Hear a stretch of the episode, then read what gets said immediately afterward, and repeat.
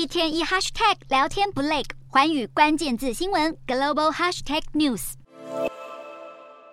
美国投资人正在消化喜忧参半的企业财报，VIX 恐慌指数触及二零二二年一月以来最低。另一方面，中国最新经济数据显示，第一季国内 GDP 比去年同期大幅增长四点五趴，显现经济逐渐回温。不过，随着联准会升息疑虑继续增长，美股四大指数多数小幅收低。道琼指数微跌十点五五点，收三万三千九百七十六点六三点；纳斯达克小跌四点三一点，收一万两千一百五十三点四一点；标普五百微涨三点五五点，收四千一百五十四点八七点；费半指数小涨十一点零四点，收三千零七十七点七二点。欧洲股市方面，市场对中国经济复苏迹象抱持乐观态度，中国第一季经济成长率远高于预期，渐渐摆脱痛苦的三年疫情清零。欧洲三大股市全数收高。英国股市上涨二十九点九三点，收七千九百零九点四四点；德国股市上扬九十三点一四点，收一万五千八百八十二点六七点；法国股市攀升三十五点四五点，收七千五百三十三点六三点。